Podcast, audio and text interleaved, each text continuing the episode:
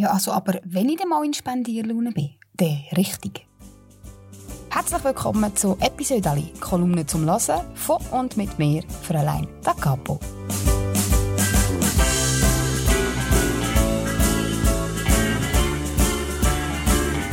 Seit 2015 schreibe ich jede Woche eine Kolumne für die Schweizer Familie. Und das füllt mir inzwischen einen ganzen Ordner. Und diesen Ordner nehme ich jetzt vor und lese euch ein Episode daraus vor. Heute gibt es eine Kolumne aus dem Jahr 2020. Der Titel lautet Vollblut.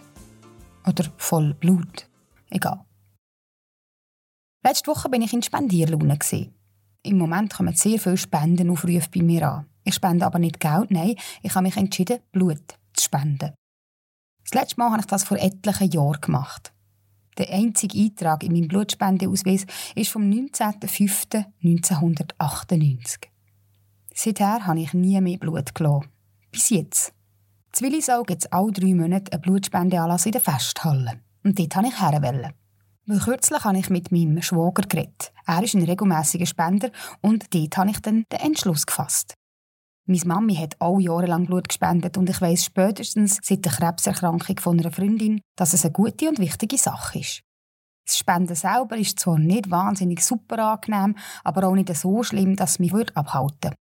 Ich habe dann also online einen Termin gemacht, damit ich in Genuss von der Blutspende-Anfängerbetreuung komme.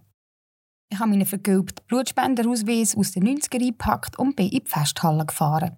Dort haben sie eine Art Blutspendeparcours aufgebaut. Der Start war am Empfang.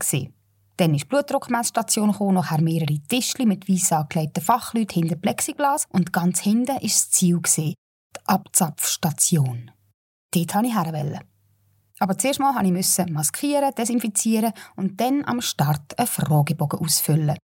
Die ersten Fragen waren einfach, ob ich weiblich oder männlich sei, ob ich mehr als 50 Kilo wiege, ob ich mich gesund fühle, ob ich Medikamente gegen Prostatavergrößerung nehme ich habe auf alle Fragen eine Antwort gewusst, das gibt sicher eine gute Note. Nachher sind noch Allergien, Zucker, Ausschlag, Herzinfarkt, ein paar Fragen zu Auslandreisen und noch ein paar zum aktuellen Sexualverhalten von mir und von meinem Sexualpartner. Und ob letztere eigentlich immer der gleiche sei, wollten sie dann auch noch wissen. Wo das alles klar war, habe ich zur Belohnung ein Blutspende Nummer 1 Kleberli bekommen, das mich als Anfängerin ausgezeichnet hat. Ich habe das stolz auf meine Brust geklebt. Nachher ist es ans Blutdruckmessen gegangen. Auch dort sind sie sehr zufrieden mit mir. Ich hatte sowohl Pause wie auch Druck. Anschließend bin ich dann an eine Gesundheitsfachperson weiterverwiesen worden, die mich in die Finger gestüpft hat, um zu schauen, ob ich überhaupt genug Blut habe zum Spenden. Und es hat sich herausgestellt, jawohl, ich habe völlig genug Blut. Zum Spenden ist es dann aber trotzdem nicht gekommen. Weil die Gesundheitsfachperson hat ein paar Fragen zu meinem Fragebogen gehabt.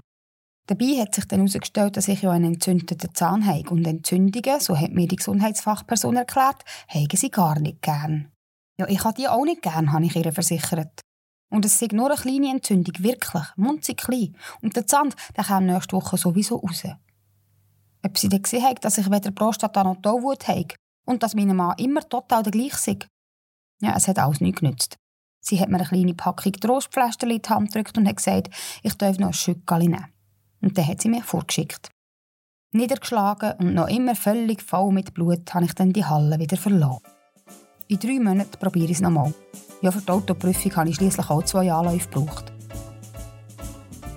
So, das war es, mein Episode dieser Woche. Wenn es euch gefallen hat, könnt ihr mich sehr gerne weiterempfehlen, go Bewertungen schreiben, ja allen Verwandten erzählen, dass sie das unbedingt hören müssen. Und wenn ihr nicht mögt warten, bis nächste Woche wieder ein frisches Episode hier erscheint, könnt ihr die Schweizer Familie posten, weil dort ist eine geschriebene Kolumne drin. Und jetzt wünsche ich euch eine gute Zeit, habt's gut und einander gern.